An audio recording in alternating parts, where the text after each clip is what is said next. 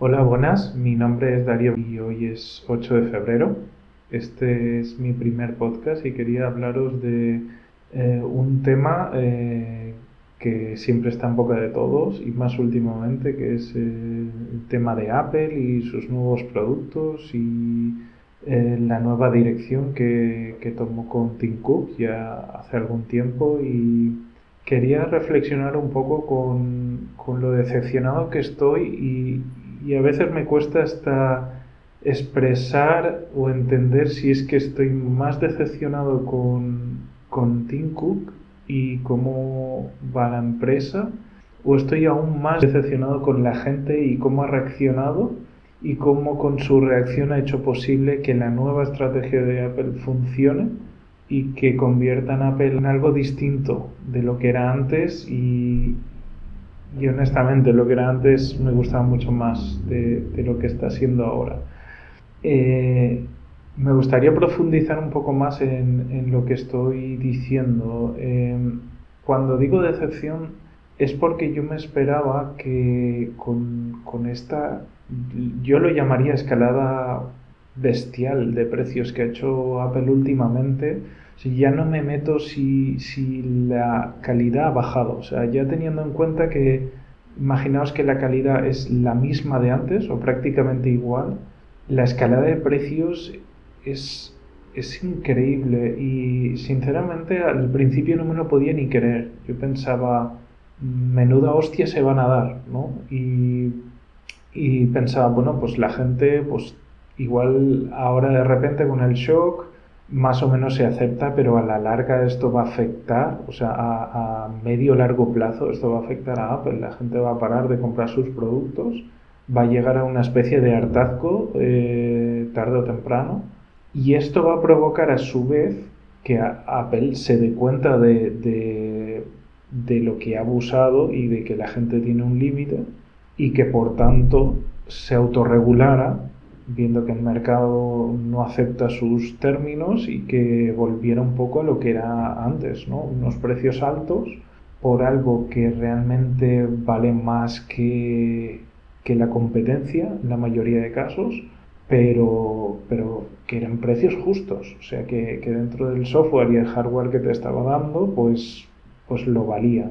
¿Vale? ¿Cuál, ¿Cuál ha sido mi sorpresa a lo largo de todos estos años? Es que los precios no es que se escalaron de un año para otro y bueno, ya estamos a, una nueva escala de precios, no, es que año tras año han ido aumentando el precio, sobre todo de los iPhone, yo alucino, o sea, es un teléfono que yo por 600 ya dudaba en comprarme, por 1300 ya ni, ni te digo.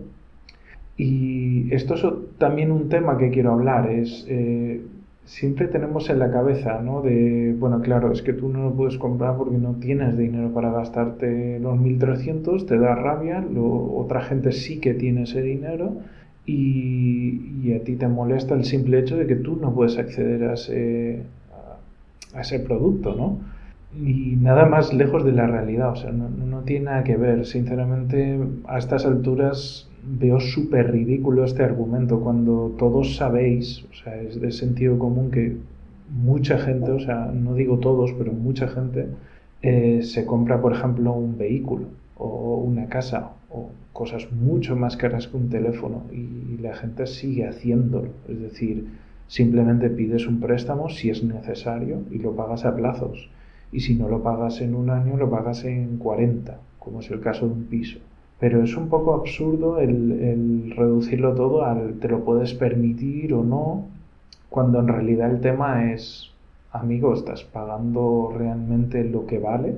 Eh, o te están, por decirlo de alguna manera, timando. O sea, estás pagando un sobreprecio eh, consciente de, que lo que te están dando no es mejor que lo de hace cinco años, en el sentido eh, mucha gente argumenta, ¿no? Pero es que, oye, mira, el iPhone ahora tiene tres o cuatro cámaras, la calidad de las cámaras actuales es increíble, tenemos Face ID, que se ha demostrado que es un auténtico fail en, época de COVID, o sea, les, ha pegado, eh, valga la redundancia, en toda la cara, vamos, eh, en, toda la face del ID. es un sistema que, bueno, en fin, no funciona bien porque lo han aplicado bien, pero yo creo que si todos lo analizamos nos daremos cuenta de que es más práctico con, desbloquear con el dedo, con la huella. Es más rápido, al final los dedos los vas a tener encima del teléfono sí o sí, por lo que cuál es la molestia de poner un dedo encima de la pantalla o de un botón o de un lateral y desbloquear. Es algo que nunca va a fallar, excepto si te cortan el dedo. Em, y bueno, eh, eh, es este tipo de argumentos, ¿no? El iPhone ahora es mucho mejor teléfono que antes y por lo tanto tiene que ser más caro. ¿Dónde está el problema? O sea, ¿por qué te quejas? Pues eh, es simplemente porque yo soy estudié ingeniería electrónica Obviamente yo no soy un, experto en móviles ni, en todos sus componentes, ni, sería capaz de fabricar uno, pero bueno, llego hasta un punto de entender que, lo que hay dentro no es sangre de unicornio ni magia, son componentes electrónicos y que por tanto estos componentes electrónicos eh, cada vez son más complejos, cada vez incorporan más transistores, cada vez son más pequeños, cada vez consumen menos, son más eficientes, como ha demostrado el M1 de Apple, pero son más baratos de fabricar. ¿Por qué? Porque las, la dificultad de fabricar un procesador hoy en día es mucho menor que fue el fabricar el primer procesador. ¿Vale? Y lo mismo aplica a los procesadores del iPhone, lo mismo aplica a las cámaras, y lo mismo aplica a todo. O sea, hace 20 años los ordenadores eran muchísimo menos potentes que ahora. Una Raspberry Pi 4 eh, se pasa por el arco del triunfo muchos de los ordenadores de hace 20 años, por no decir todos, y cuesta 30 euros o menos. Es decir, em, el argumento de que el iPhone ahora lleva más cosas y más complejas que antes no es una excusa para decir que tiene que ser más caro los coches hoy en día son mejores que hace 20 años y no sé si eh, equiparando el, IPC, o sea, e, equiparando lo que costaba en su momento y ahora, los coches son incluso más baratos que antes y tiene sentido. Y esto lo veremos también con los coches eléctricos, que hoy en día son muy caros, sobre todo por el tema de las baterías. El tema de, de los motores eléctricos es muy sencillo. Existen motores eléctricos desde hace décadas, ¿vale? Y, simplemente la, estructura de un coche eléctrico es muchísimo más sencilla que la estructura de un, coche de, gasolina o diésel y que por tanto a, a, largo plazo, cuando haya una escala de fabricación mucho más grande, o sea, equiparable a la de gasolina y gasoil, que va a ser más barato de fabricar. O sea, incluso que muchas más marcas, y ya se está viendo que no eran fabricantes de coches antes o ni siquiera existían, eh, startups y, empresas nuevas que pueden fabricar coches o patinetes o bicis eléctricas porque es mucho más sencillo que un coche de, combustión. y esto tenemos que entenderlo. Obviamente, lo que esperamos a día de hoy de un producto electrónico es que nos ofrezca mucho más que nos ofrecía hace cinco años. No, necesitamos que en la Keynote nos digan, no, este es el mejor que hemos fabricado en la historia. Faltaría menos que me vendas ahora un iPhone que es peor que el del año pasado. O sea, ¿qué, obviedad es esa? Que me ofreces algo más que el año pasado. Pero ¿cómo voy a comprar el nuevo si es peor? Eh, el, el, hartazgo que, que yo tengo con, Apple. Yo he sido usuario de Apple eh, hace ya unos años, como yo diría pues sobre unos 10, y yo era un defensor de, sus portátiles a ultranza. O sea, el tema de los móviles no tanto, no porque no fueran buenos en su momento, sino por el tema del precio. O sea, es, le tienes que sacar mucho jugo a ese smartphone para realmente justificar, en mi opinión, ese gasto, ¿vale? De igual modo que, no sé, si utilizas el coche para ir al supermercado, a lo mejor comprarte un Ferrari mm, es difícilmente justificable, excepto si eres rico, ¿vale? En este sentido, eh, reitero lo que comentaba antes, estoy muy decepcionado con con Apple, pero sobre todo con la gente en general, o sea, yo no digo de España, mundialmente, eh, de Estados Unidos aún me lo podría esperar, porque allí es que Apple es como Android aquí, o sea, es el 90% de gente usa iPhone, o sea, si de repente le suben el precio no tienen más remedio que tragar, o sea, ¿qué, qué voy a hacer si me comunico con todo el mundo con iMessage? si lo que sé manejar y llevo 10 años manejando es un iPhone. O sea, eh, pues no me queda otra que tragar.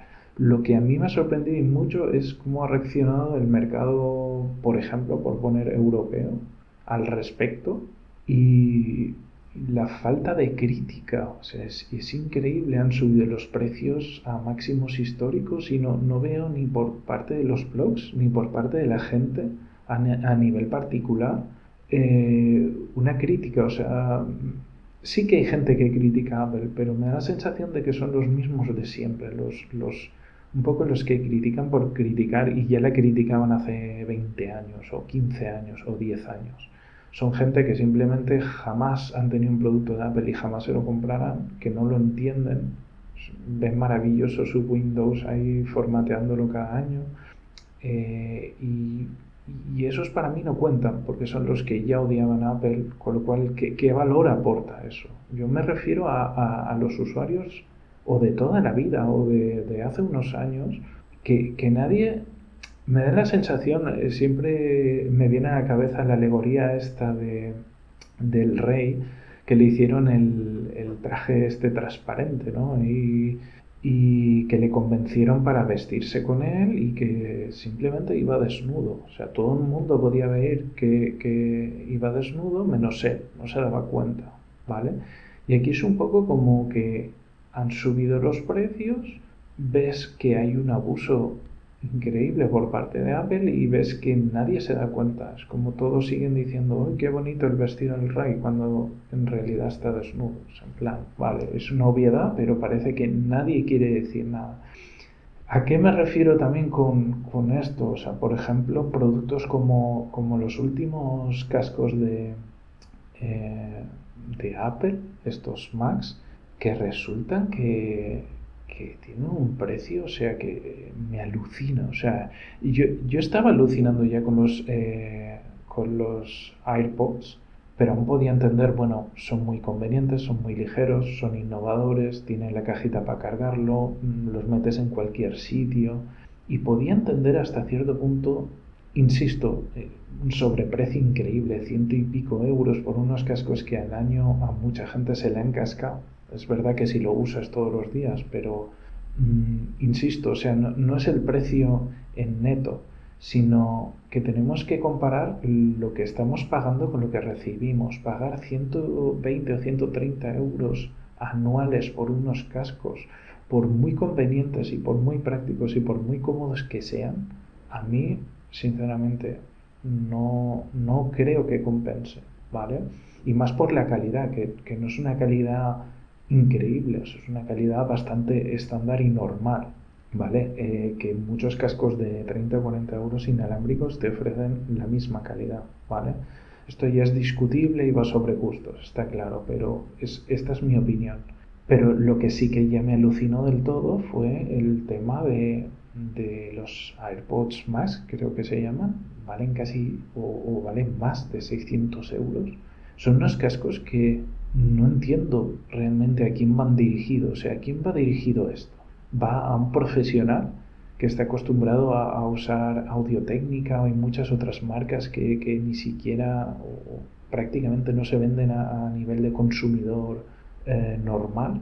Eh, esto va dirigido a los fans de Apple, pero ¿hasta dónde vamos a llegar? O sea, que, hasta, ¿hasta qué puntos vais a empeñar pagando a plazos? Productos de Apple hasta daros cuenta de que, de que esto está tocando arrebatos. Es decir, yo no digo que los cascos sean malos, yo no digo que la calidad de construcción sea mala, insisto, el punto es eh, la calidad-precio es la adecuada. Mm, a mí me parece que no, ¿vale? Pero insisto, si ahora va, eh, van miles de personas y compran el producto, eh, están validando de alguna manera que lo que está haciendo Apple está bien y que el precio es justo, porque al final es cierto que el precio lo pone el mercado. Si hay mucha demanda, el precio subirá.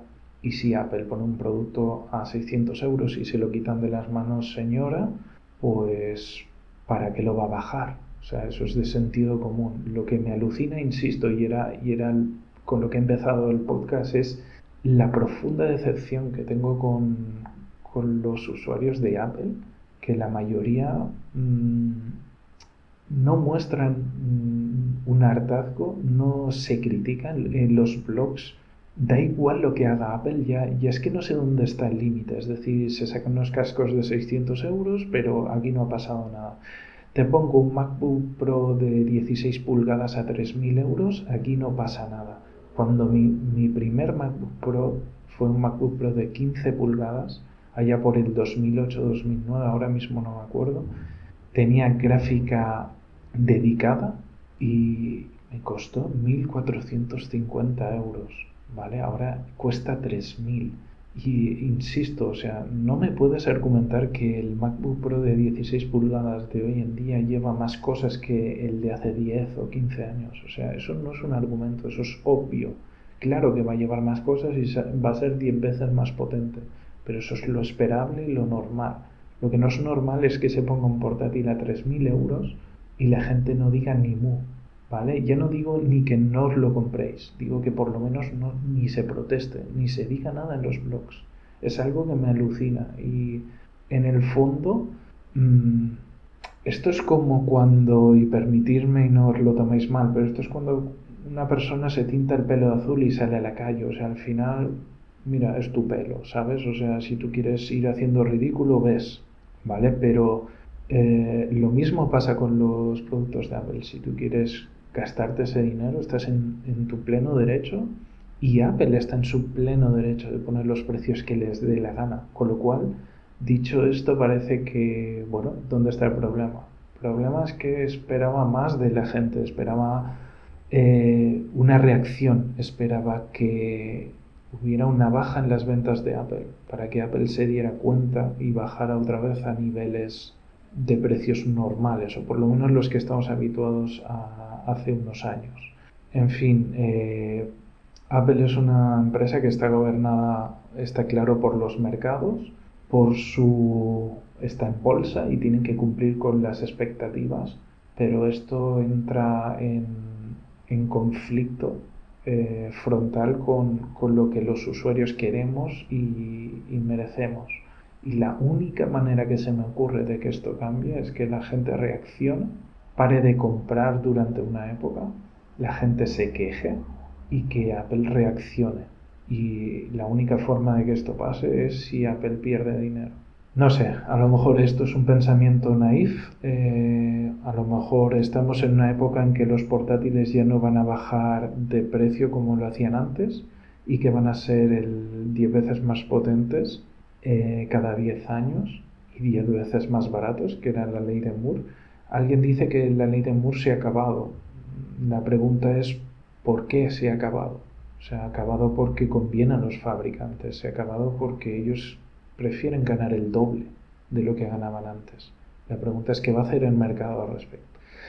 Bueno, eh, voy a parar porque ya estoy divagando y no os lo toméis a mal, no penséis que soy un hater de Apple, es todo lo contrario. Si a mí Apple me importara una mierda, no estaría haciendo este podcast. Simplemente me callaría o me pondría a escribir eh, mensajes de odio por internet. No es mi estilo y solo quería reflexionar y, bueno, y oír también lo que tenéis que decir vosotros al respecto. Venga, un saludo.